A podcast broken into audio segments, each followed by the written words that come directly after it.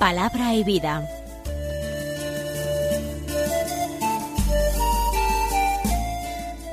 Con el padre Manuel Horta, desde Sevilla.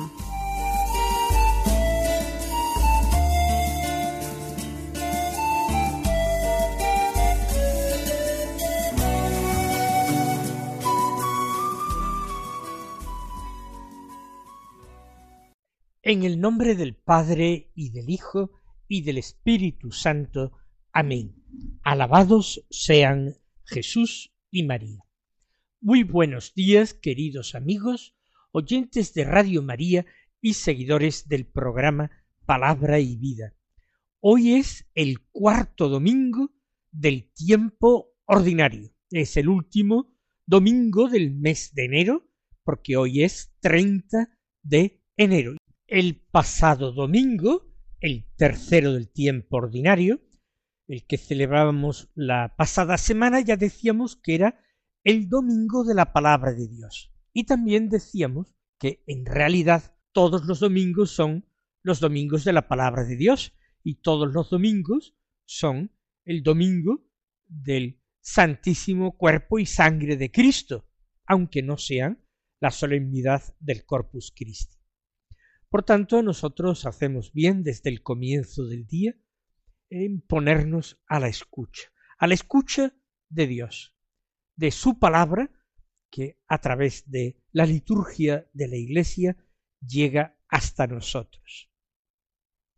Hoy como primera lectura de la misa tenemos un texto profético del libro del profeta Jeremías, del capítulo primero, los versículos 4, 5 y 17 al 19, que dicen así.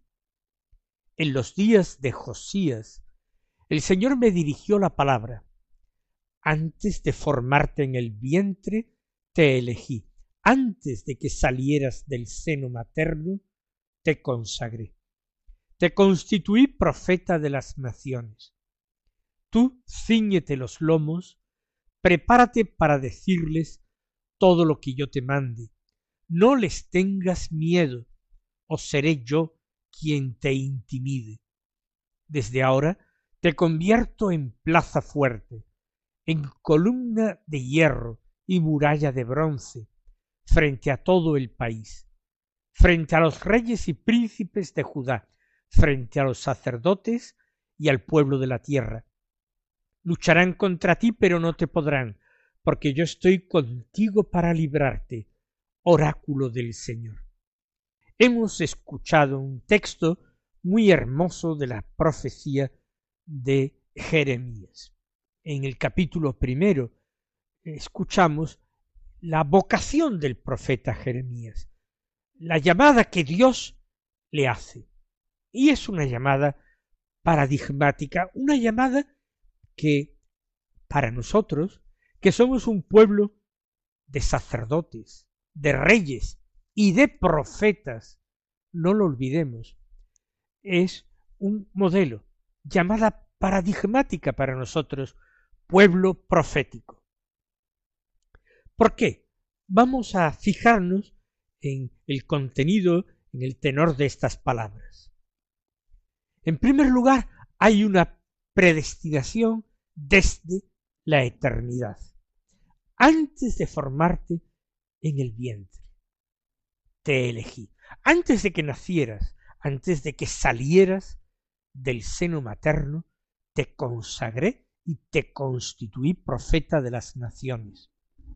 Para nosotros es difícil tratar de imaginar la eternidad. Es imposible. Una criatura espacial difícilmente puede concebir un lugar que no es espacio. Somos criaturas temporales. Para nosotros es imposible concebir un momento que sea de no tiempo. Pero Dios, que es, que era, que viene, parece Dios que está fuera del tiempo, que no está sometido a los cambios, a la sucesión, al devenir. Él, tiene todo planeado y pensado desde la eternidad. Es un acto extraordinariamente sencillo, simple, simplicísimo, por el que Dios piensa la creación. Y pensando la creación, piensa cada uno de los detalles, de los instantes, de las criaturas que van a ser o serán en algún instante. Por tanto, nuestra vocación, nuestra vocación particular, podemos decir, existe desde la eternidad. Antes de que nosotros existiéramos, ya Dios nos llamaba. Sí, sí, aunque suene raro, nos llamaba en primer lugar a la existencia en el momento determinado, justo y previsto.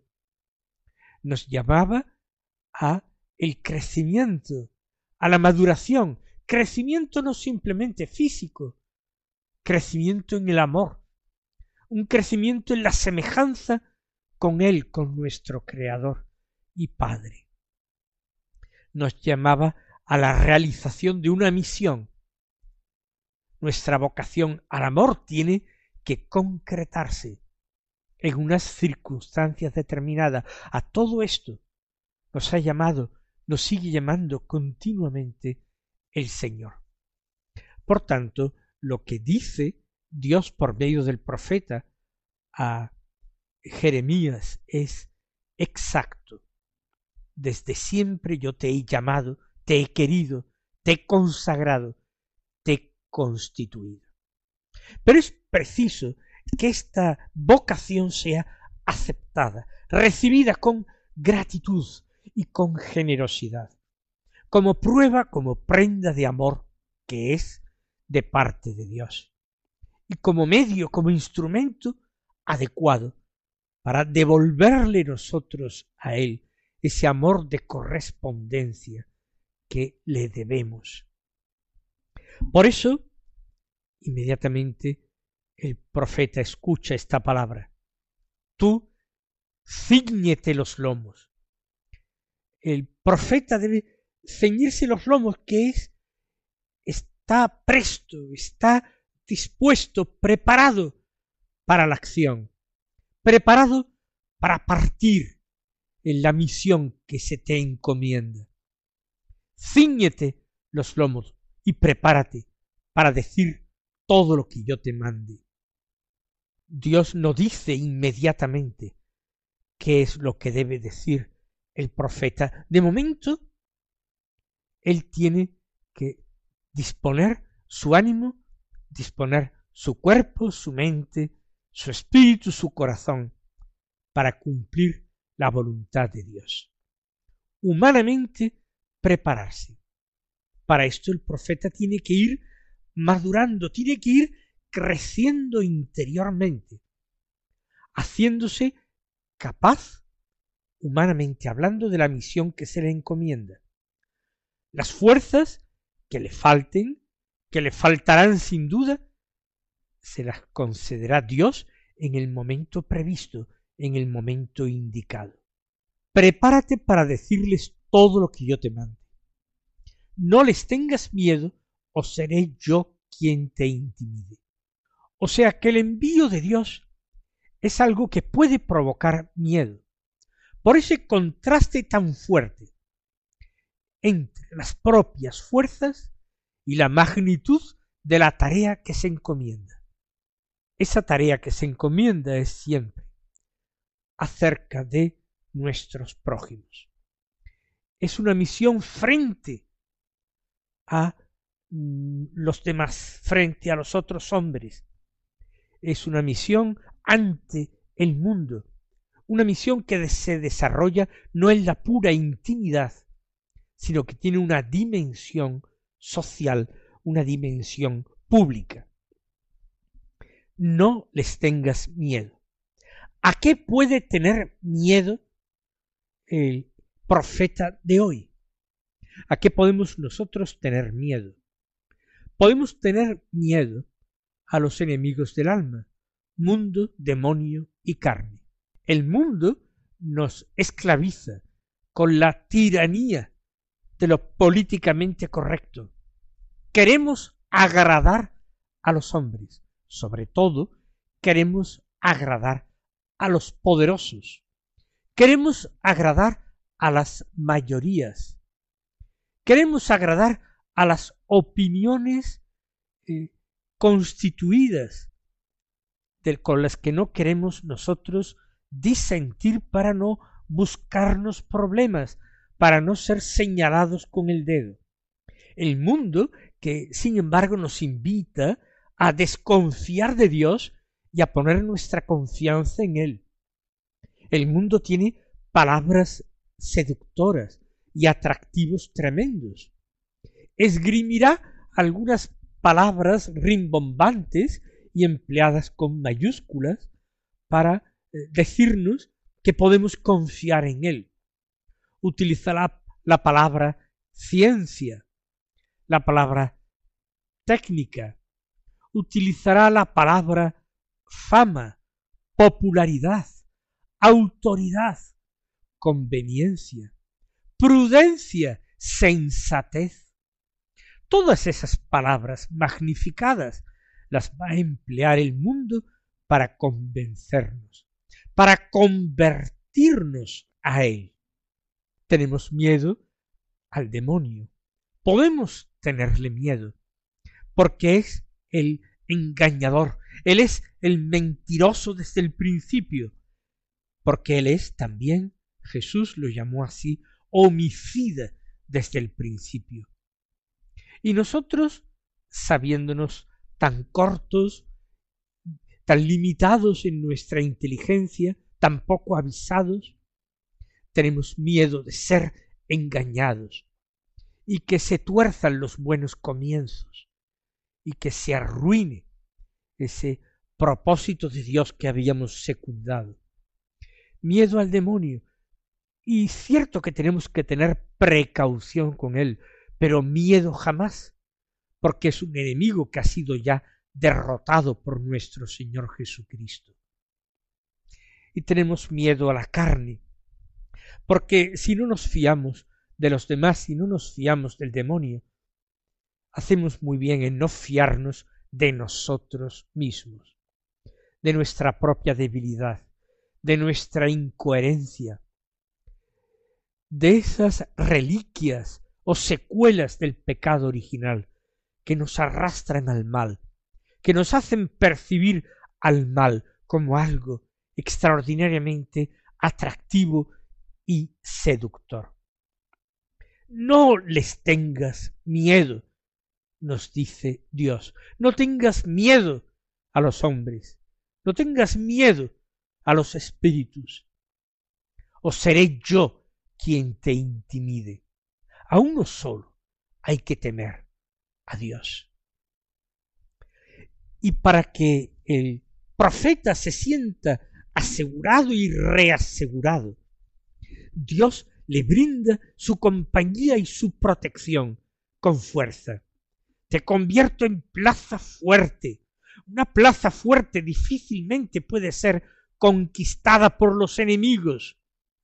Tú eres plaza fuerte, tú eres columna de hierro difícilmente puede ser derribada una columna tal. Te convierto en muralla de bronce. Si son difíciles de traspasar las murallas de adobe o de piedra con que se construían en el mundo antiguo las murallas de la ciudad. Imaginaos una muralla de bronce. Pues esa Triple promesa hace Dios a su profeta, convertirlo en plaza fuerte, en columna de hierro y en muralla de bronce, frente a todo el país, frente a los reyes y príncipes de Judá, frente a los sacerdotes y al pueblo de la tierra. No hay que tener miedo y a los poderosos, los reyes y príncipes de Judá, no hay que tener miedo ni siquiera frente a ciertas autoridades religiosas que no entienden bien quién es Dios y no realizan adecuadamente su misión frente a los sacerdotes, te constituyo también tal, y frente al pueblo de la tierra. No tengas miedo de las mayorías, no tengas miedo de la multitud que grita y te condena y te llama estúpido o te considera digno de muerte. No les tengas miedo a ninguno, porque lucharán contra ti, pero no te podrán. El Señor es nuestra fortaleza. ¿Lo creemos de veras? En estos tiempos difíciles que vivimos, donde se levantan persecuciones que se irán haciendo también entre nosotros, más abiertas, más a careta quitada, más crueles, más difíciles de soportar, pero que darán la oportunidad a los valientes testigos de Cristo de la victoria frente a los enemigos. Lucharán contra ti, pero no te podrán. ¿Por qué? Porque yo estoy contigo para librarte, oráculo del Señor. La compañía del Señor, su protección, su amor, la fortaleza que el Espíritu Santo concede a los soldados invictos de Cristo, a los testigos, es decir, a los mártires. Eso está prometido por el Señor. Mis queridos hermanos, nuestro tiempo tiene que ser un tiempo de santos, tiene que ser un tiempo de testigos valientes, de mártires. Nuestro tiempo es, tiene que ser un tiempo de profetas en que muchos sean los que acepten la llamada del Señor para testimoniar su evangelio en medio del pueblo.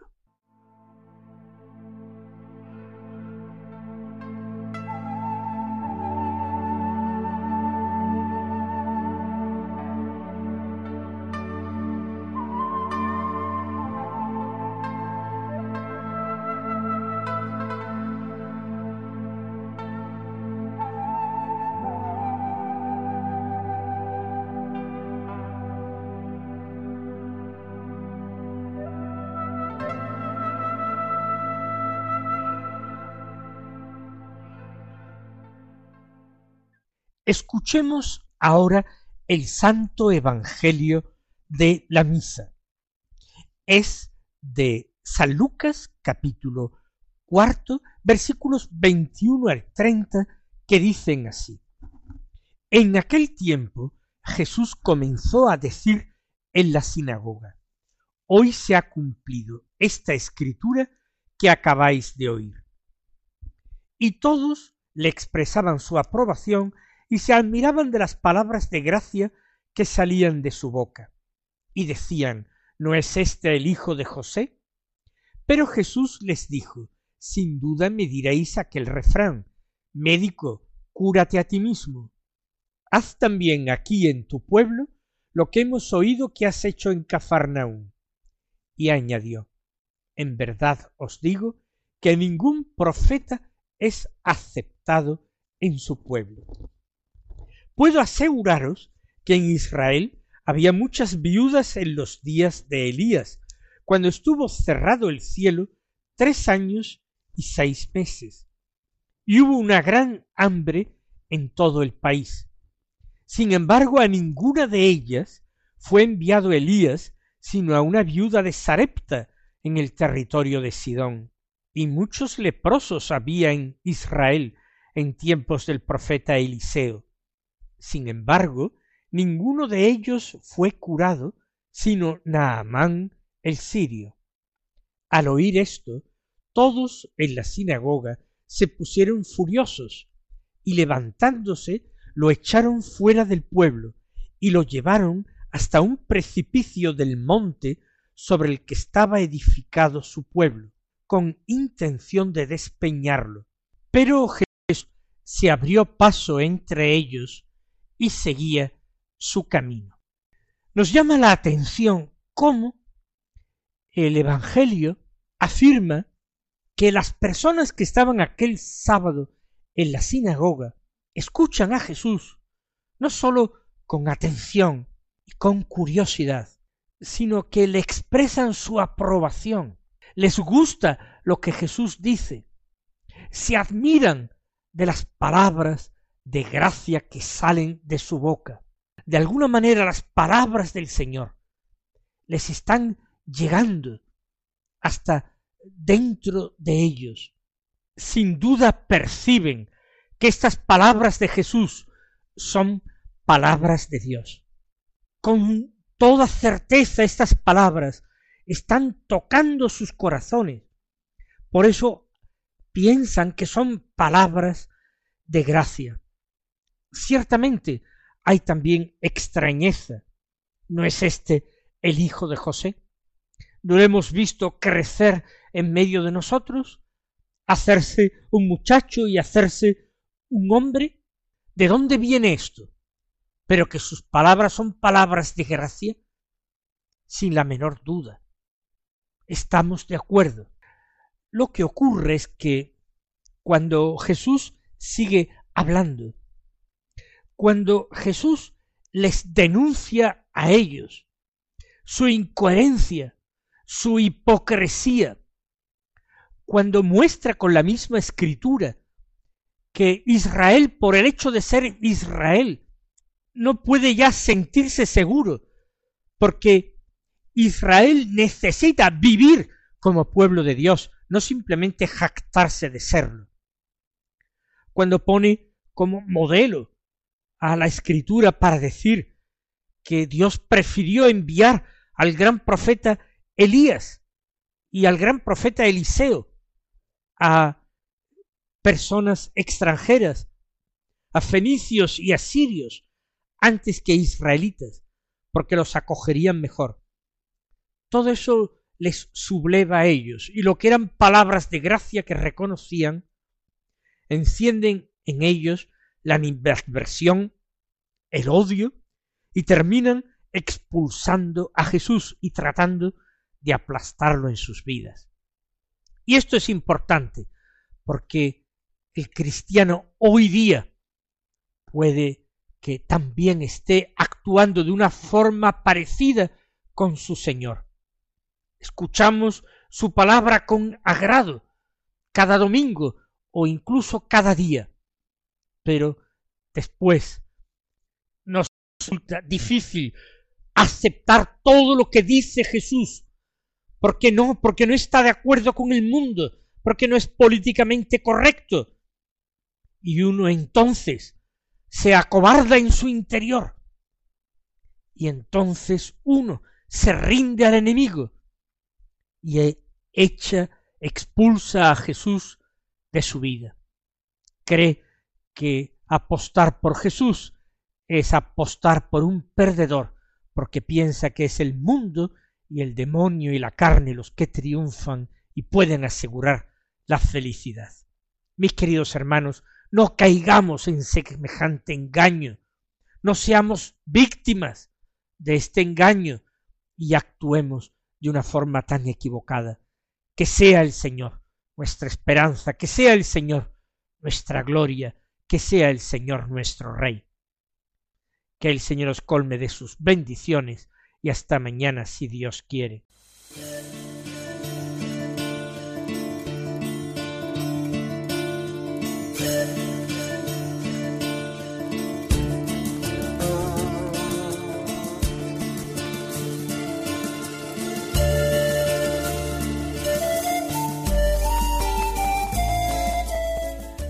Concluye Palabra y Vida, un programa dirigido desde Sevilla por el Padre Manuel Horta.